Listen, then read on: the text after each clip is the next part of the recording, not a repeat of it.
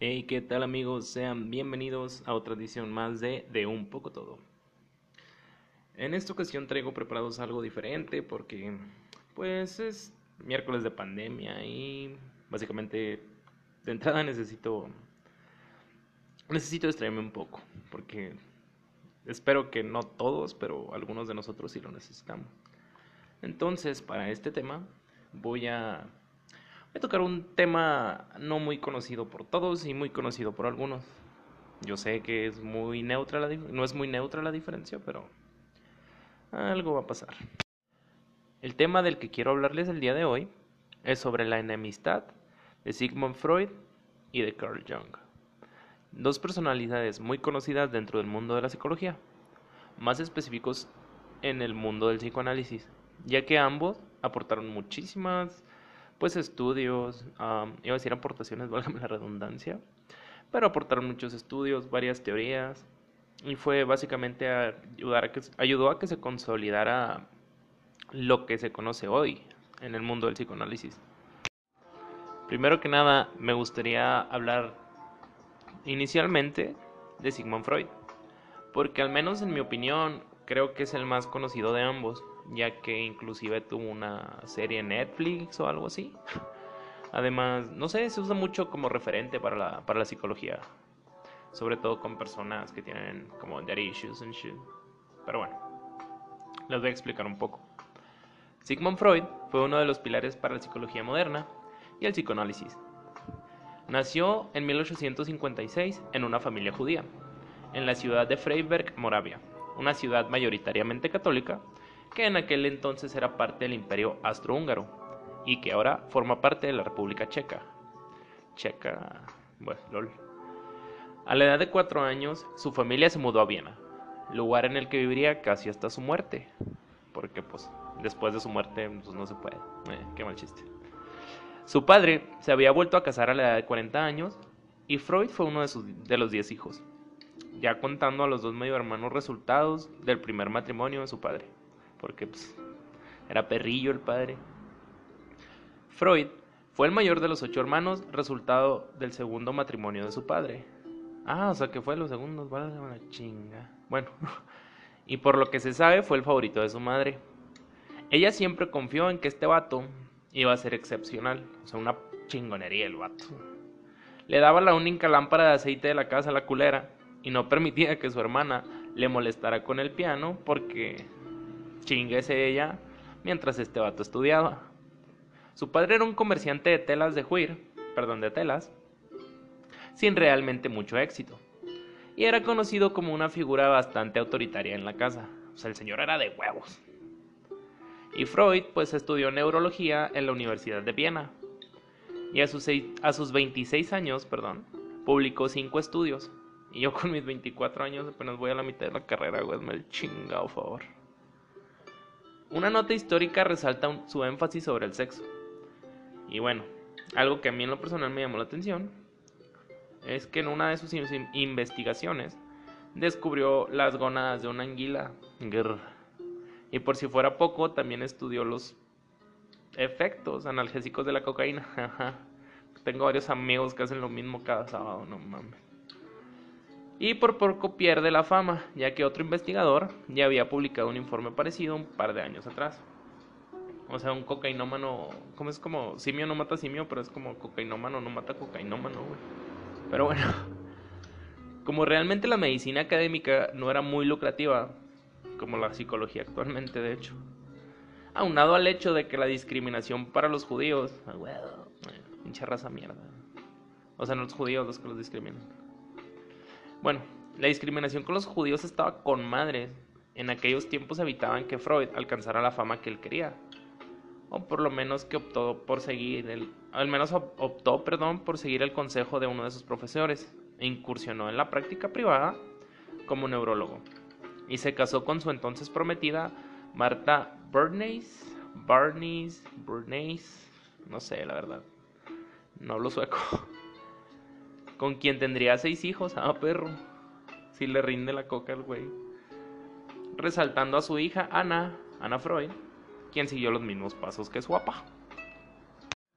Durante su larga carrera, Freud estuvo en contacto con muchos casos que se clasificaron como histeria, lo cual llevó a cambiar su forma de pensar varias veces acerca de estos, lo que le llevó a formular la teoría del psicoanálisis, lo que impulsó a que su reputación se extendiera más allá de Viena, sobre todo en Estados Unidos, en donde fue muy bien recibido en especial, después, en especial perdón, después de su serie de conferencias en la Universidad de Clark, Massachusetts, en 1909, aunque su teoría fue muy controvertida por su énfasis en la sexualidad infantil, además de ser considerada una ciencia judía, porque se enfocaba en males que en aquel entonces, pinche racistas, güey, le asumía que eran males psiquiátricos que solo le pasaban a gente judía.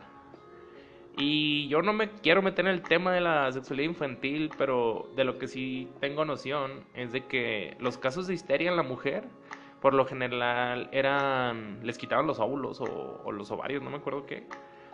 Porque supuestamente era lo que los tenía así. De hecho, hay un podcast, aparte muy interesante, donde hablan de que. del óvulo errante. De que supuestamente las mujeres no podían subir a caballo porque se les salía el óvulo. Pero bueno, eso ya es otro pedo.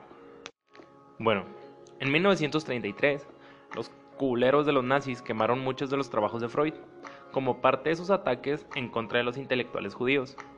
Ataques en los que también los trabajos de Einstein fueron, fueron resultado, pues, pues se los llevó la chingada, se me fue la palabra. De hecho, en varias ocasiones atacaron su casa en Viena, años antes de que iniciara la Segunda Guerra Mundial. Para esto, la salud de Freud ya estaba decayendo, porque tenía pues cáncer en el hocico el güey por su adicción a los puros y en 1938 huyó a Londres donde falleció en 1939. Que en paz descanse. Freud predicaba que la mayor parte del desarrollo del adulto partía de la infancia. De hecho, este güey marcaba tres etapas base, las cuales eran la etapa oral, la cual según Freud se desarrolla en los primeros 12 meses de vida. Y para dar un par de ejemplos, digamos, que este provoca un conflicto conocido como destete. Y no, no se refiere a pellizcar los pezones a nadie hasta que chiflen. Este conflicto se dice puede desarrollar una mayor desviación a consumir alcohol o tabaco. Quiero creer yo que por tener el hocico ocupado, ¿sabes? Pero bueno. La otra fase se conoce como fase anal y se da entre los tres primeros años de edad. Esta etapa es crucial, ya que a esta edad tiene que aprender hacer del baño. Más específico, pues hacer popó. Y la cual se podría relacionar con la codependencia y el acumular cosas. Puesto que eso se supone que el retener las heces puede. Pueden partir un chingo de cosas, pues. Pero no quiero ni me interesa profundizar. La verdad es que pues este tema nada más es para pasar un ratito y no quiero que ningún psicólogo me venga a gritar que la estoy cagando en algo. Pero bueno. La etapa fálica que es la siguiente fase, sucede entre los 3 y los 5 años, edad en la que según Freud todos los niños desarrollan el complejo de Edipo. Esto significaría básicamente pues que el niño quiere quedarse con su figura paternal, eh, deshaciéndose de su pareja, es decir, según Freud en la etapa del niño quiere ocupar el lugar del papá y la niña viceversa. Y de ahí pues sí parten un chingo de pedos, pero nada, repito, no quiero profundizar en eso. Igual y en otro podcast tal vez lo haga. Pero, bueno. Ya después se encuentra la etapa genital. Y como se lo han de haber imaginado, pues comienza en la pubertad. Y supongo que yo que empieza cuando te empieza a agarrar la comezoncita ahí abajo. De esas de las de, oye, ¿por qué Maribel, Guardia se me hace tan graciosa si ni chistes cuenta, güey? Pero bueno, uso mucho esa frase y no me importa.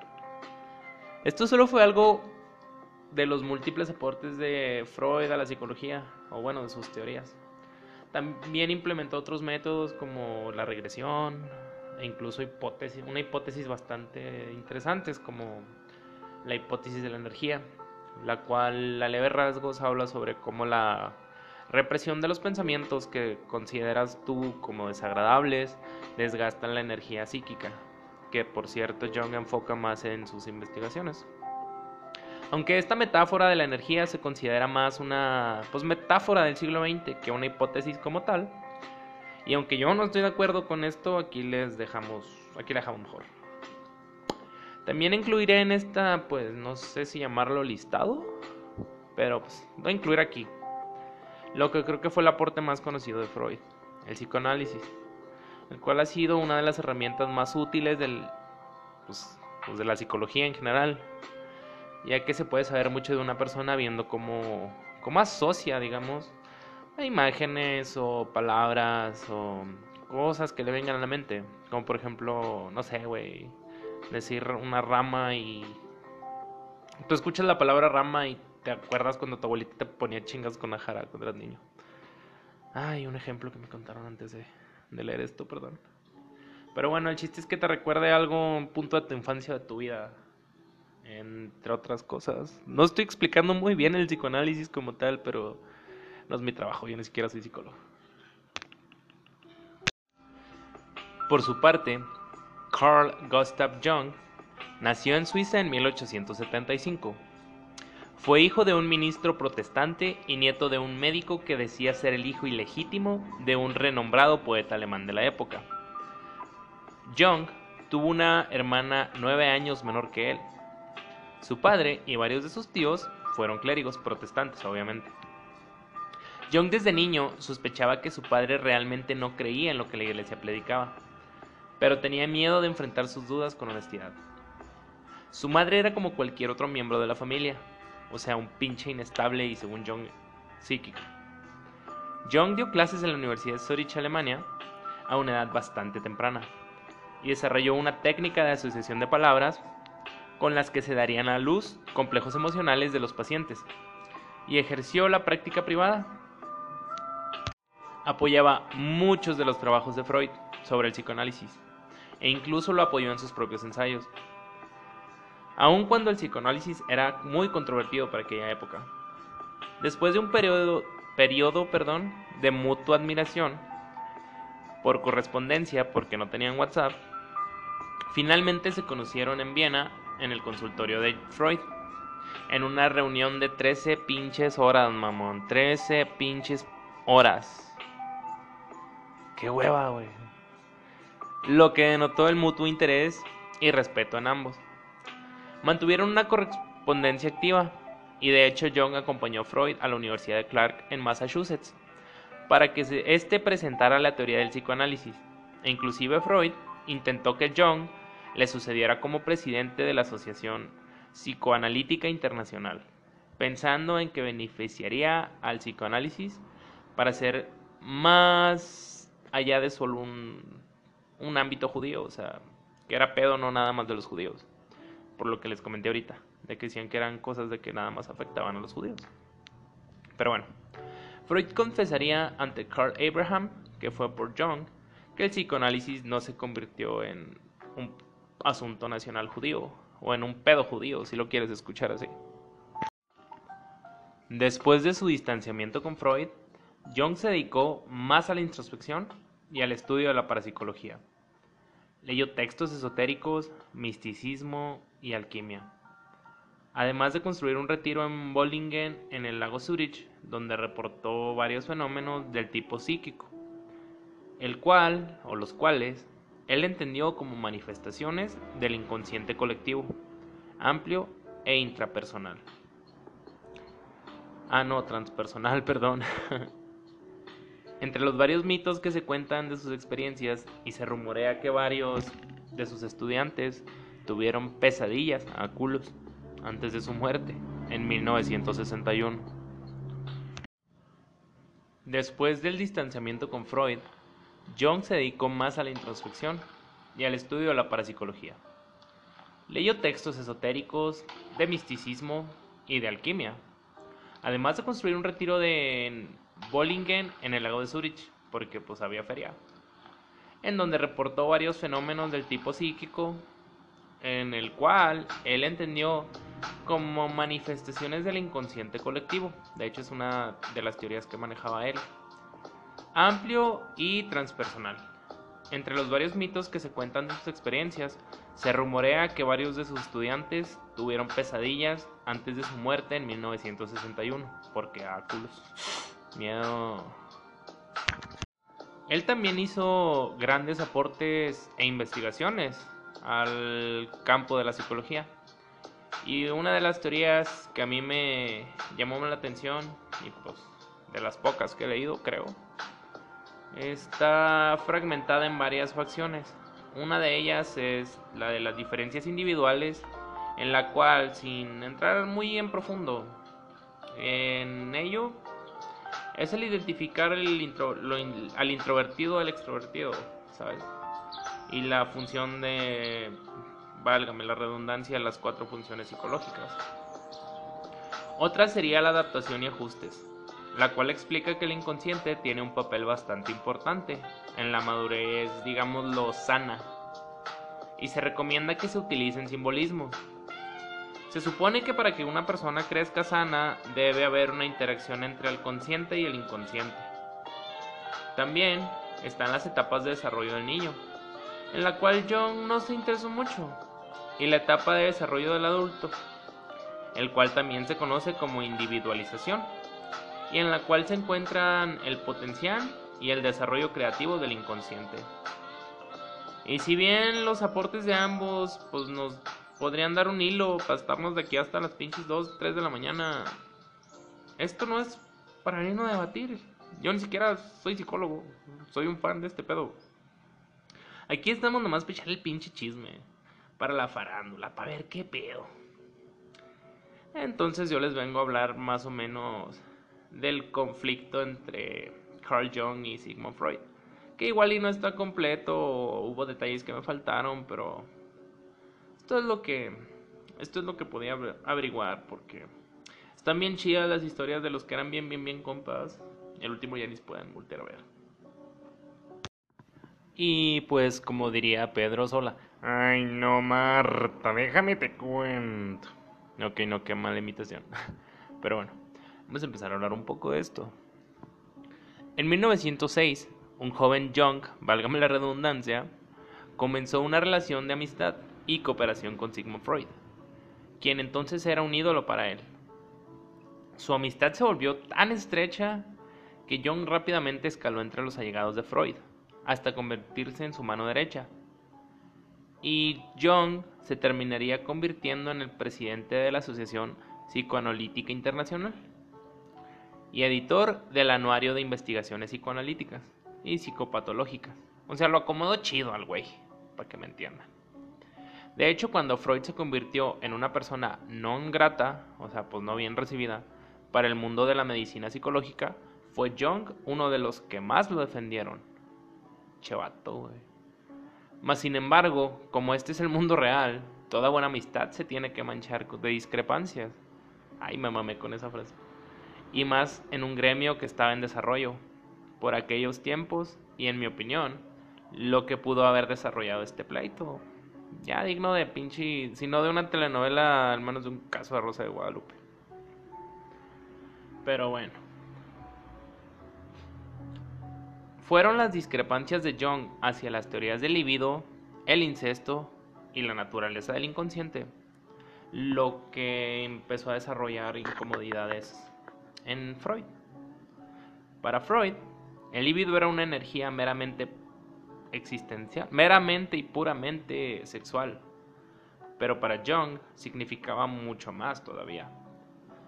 Como la, como la energía que explicaría la dinámica del psique y el interés que despierta un sujeto cualesquiera hacia ciertos objetos. Verga, se me ocurrieron muchos ejemplos, pero no quiero dar ninguno. Además, para Freud, el psique tenía rasgos negativos, siendo el lugar de la mente donde se acumulaban los escombros de nuestra conciencia. Y por escombros asumo que se refería a traumas, deseos reprimidos, fobias, todo ese show. Pero para Jung, el psique abarcaba mucho más que solo aspectos negativos también representaba una fuente casi inagotable de saber y de creatividad. Básicamente una cajita de herramientas con una cantidad de información casi disparatada y de la que de un buen observador puede lograr extraer valiosísimos datos. Jung también se oponía a la visión tan extremadamente racional de Freud, quien en su opinión dejaba de lado aspectos y fenómenos que a pesar de no ser comprobados por el método científico, Jung los considera importantes. Oh, sí, güey, eso le faltó un chingo. Pero bueno, ese no es mi pedo. Jung también rechazó la tendencia de tipificar y rotular a los pacientes, como ya lo habían hecho los psicoterapeutas, ya que consideraba que cada caso era distinto y la enfermedad mental única en cada caso, perdón, y la enfermedad mental única en cada caso. Otra de las cosas que pienso yo que fue haciendo encabronar a Freud fue el hecho de que Jung veía la intuición como la función dominante, contradiciendo a Jung, quien decía que era la sensación quien fungía el papel de dominancia dentro de las funciones. Para Jung, la terapia no se limitaba a la observación de lo que estaba mal. También podría, habría, perdón, que ser considerado lo bueno y de ahí partir para buscar una solución. Ay, qué pinche vato más positivista. Es que sí es cierto, uno como, como persona tiende a ser como más negativo. Va.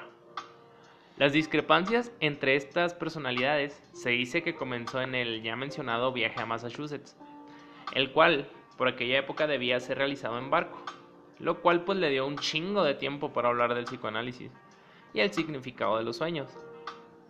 Estas conversaciones causaron un pequeño conflicto en el cual pues escaló a mayores, a huevo, ya que Freud en un intento por mantener su autoridad, a huevo, como debe pinche ser. No revelaría las asociaciones personales de un sueño que le estaba contando a Jung, ya que éstas hubieran revelado una indiscreción sexual por parte de Freud. Y para proteger su autoridad, Freud decidió violar una regla cardinal del psicoanálisis, censurando varias asociaciones. Mira qué culero y orgulloso, dijo su pinche madre, güey. El chiste es no el chiste es no ceder, güey. Aquí el chiste es no ceder.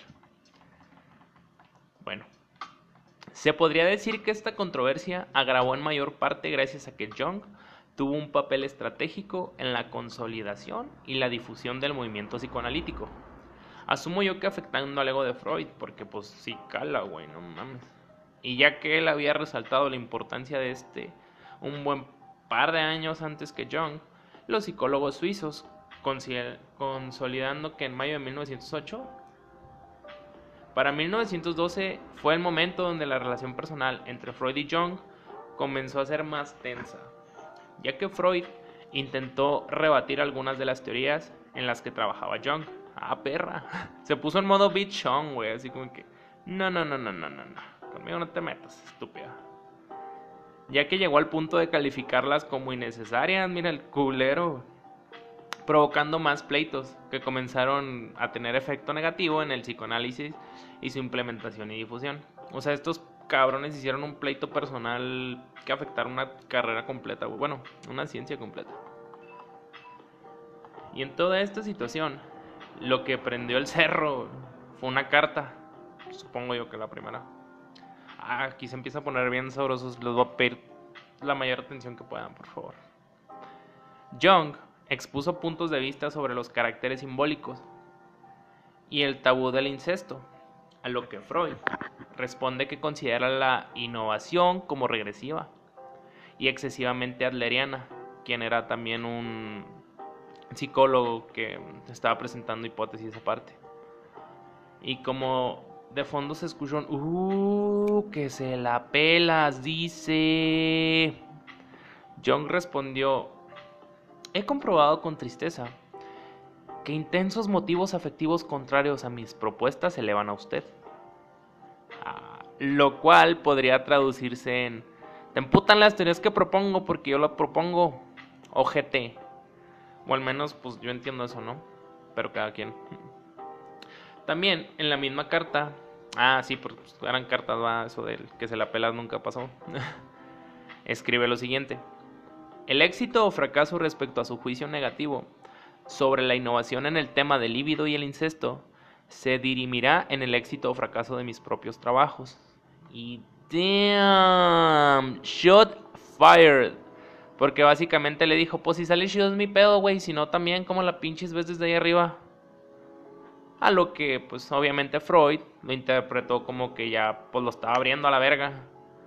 O de una forma más decente, pues decirlo así, una renuncia formal a nuestras hasta ahora amistosas relaciones, sino por el futuro de, la vienen asociación, creo que lo escribí mal, sino de la causa del psicoanálisis. Ya en 1916, Jung publicó su obra Compuestos por el, por el simbolismo y el incesto, y obviamente no fue bien recibida por Freud ni sus colaboradores.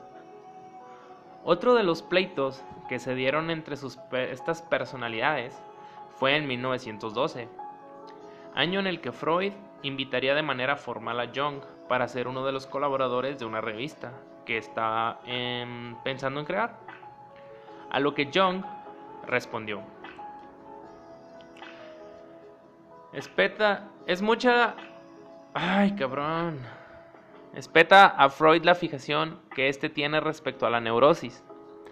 Ante esto, Freud en modo perra le responde que se ocupe más de la neurosis propia que de la del prójimo. O sea, ocúpate tus pedos, güey, no los míos. Todo este descontento por la actitud de Freud terminó condensada, por así decirlo, en una frase súper dramática, güey, que les voy a leer a continuación. dice así. Cuando usted mismo se haya liberado completamente de complejos y no juegue ya a ser de padre con sus hijos, a cuyos puntos flacos apunta usted constantemente, y se preste usted alguna vez atención a sí mismo, entonces aceptaré extirpar mi pecaminosa falta de unidad conmigo mismo, frente a usted de una vez para siempre. Ay, güey, qué fuerte se escuchó eso. Porque bueno, al menos lo que yo entendí fue, mira pinche viejo acomplejado de mierda, deja de estar chingándole el alma a sus hijos, dale donde les duele, güey. Cuando se te quite lo mamón y lo querido entonces y solo entonces me voy a empezar a portar como soy frente a ti. Y si no te gusta dónde, dime dónde nos vemos para darnos a la madre. Con la pinches Se puso feo este rollo. Pero bueno. No tan extremo, la verdad. Pero sí siento que le pidió pues dejarse complejos y estar queriendo analizar las reacciones de todos.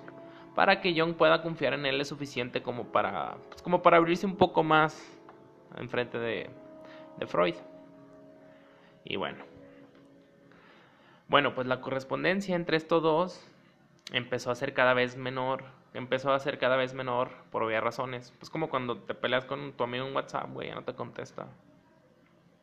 Y la controversia entre su pleito se hizo cada vez más evidente. Y en 1913, en el cuarto Congreso Internacional del Psicoanálisis, terminaron coincidiendo. Bien incómodo, güey, ese pedo. Y como era de esperarse, al igual que cuando las fresas de tu escuela se peleaban, existen dos versiones. Una en la que Freud dice que el comportamiento errático y fuera del lugar de Jung fue bastante notorio y otra en la que los asistentes describen que todo sucedió pues con normalidad, güey, todo tranquilo. Y a mí Freud me proyecta mucho la imagen de que ya anda como de que queriendo quemar a John, güey, así como como perra en celo, no sé, güey. no sé, estoy muy en contra de Freud y sus actitudes. Bueno, entre octubre de 1913 y abril de 1914 salen a la luz bastantes obras psicoanalíticas hacia la obra de Jung las cuales llevaron a la dimisión de Jung de la Asociación Psicoanalítica Internacional, o la IPA. O sea que empezaron a salir un chingo de obras que le sacaban la contraria a Jung y pues lo abrieron a la verga, lo quitaron de la Asociación Psicoanalítica. Todo esto llevó a Jung a un colapso nervioso, híjole, que se había estado desarrollando durante el pleito que estuvo llevando contra Freud y que le sumergiría en un periodo bastante denso. Pero muchos dicen que fue crucial para el renacimiento de Jung, ya que como lo comentaba en su biografía, ya dejó de publicar y se dedicó a atender su clínica privada y a autoanalizarse a sí mismo, lo cual dio fruto a varias tesis que salieron en 1919 y que darían hincapié a lo que hoy en día se conoce como psicología analítica, logrando así consolidar a Jung como uno de los más grandes aportadores al mundo de la psicología y no solo a ser un simple discípulo de Freud. Ya en el 1920, Jung publicó su obra Tipos psicológicos, para después realizar varios viajes por África, África y por América, lo que le llevó a desarrollar un gran interés por los mitos y leyendas populares de cada región, suponiendo en todos ellos que son un influjo en el inconsciente que reforzaría su idea, sobre un inconsciente colectivo. Desafortunadamente, sus incursiones en lo místico, la magia y la espiritualidad hicieron que mucha de la credibilidad de Jung se perdiera. Así sin más. Sin embargo, esto no consiguió reducir su influencia. Y la expansión de su escuela, de la cual surgieron varias instituciones como por ejemplo el Instituto de Jung de Zurich o la Sociedad Internacional de Psicología, y sus obras, de las cuales hubo un chingo de producción, ya que la teoría jungiana tiene un gran potencial para el análisis autobiográfico, ya que se ha utilizado para entender a los políticos estadounidenses tales como Richard Nixon y Lyndon B. Johnson. Yo en lo personal sí recomiendo mucho la introspección porque sí aprendes mucho de ti mismo y uno como humano nunca se deja de desarrollar. Y una vez que tú empiezas a comprenderte y dejas como de que querer dejarte sentir mal contigo mismo todo el tiempo, como que empiezas a aceptar que muchos de tus errores no son tu culpa, digo, sí son tu culpa, perdón. Porque muchas veces entras en negación y lo primero que dices es que me emputé con esto, porque esto y esto y la chingada, pero siempre son otros, o sea, siempre te basas en otros en lugar de aceptarse es que si yo la estoy cagando aquí, yo hice esto, por eso es que esa persona se puso así. Y muy pocas personas son las que tienen la capacidad de, de admitir, pues, de que es que yo la estoy cagando. Porque por lo general es de que, ah, es que yo hice esto, pero es que él me hizo hacer esto porque esto, esto es la chingada. O sea, bueno, en resumen, yo recomiendo mucho la introspección. Y bueno, amigos, esta fue la bonita historia de cómo se rompió una amistad por discrepancias entre los dos. Yo creo que hay varios casos así, pero este caso me llamó mucho la atención precisamente por ser de psicología. Y bueno, yo siento que si hubieran limado perezas o al menos hubieran sido un poquito, o sea, si hubieran cedido un poco más ante las ideas del otro, hubiesen podido haber hecho mayores aportes de los que de los que lograron, porque pues, por sí solos, la neta fue un chingo lo que aportaron. Imagínense juntos, Además, la idea de John de la paraquinesis, al menos es algo que tiene mi apoyo, ¿sabes? Y que si se le da cierto, o sea, si tú le das cierto enfoque puede llegar a explicar un chingo de cosas, como por lo menos los poltergeist, las casas embrujadas, todo ese tipo de pedos. Pero tal vez de eso de eso lo hablé en otro tema. Si me animo. No sé cuántos meses tenía, que era un, un podcast. Pero me da gusto volverlo a intentar. Y siento que este me salió mejor que el primero, que tampoco era difícil. Bueno amigos, espero que lo hayan disfrutado. Por mi parte es todo. Mi nombre es Ismael Moreno y esto fue de un poco todo. Hasta la próxima.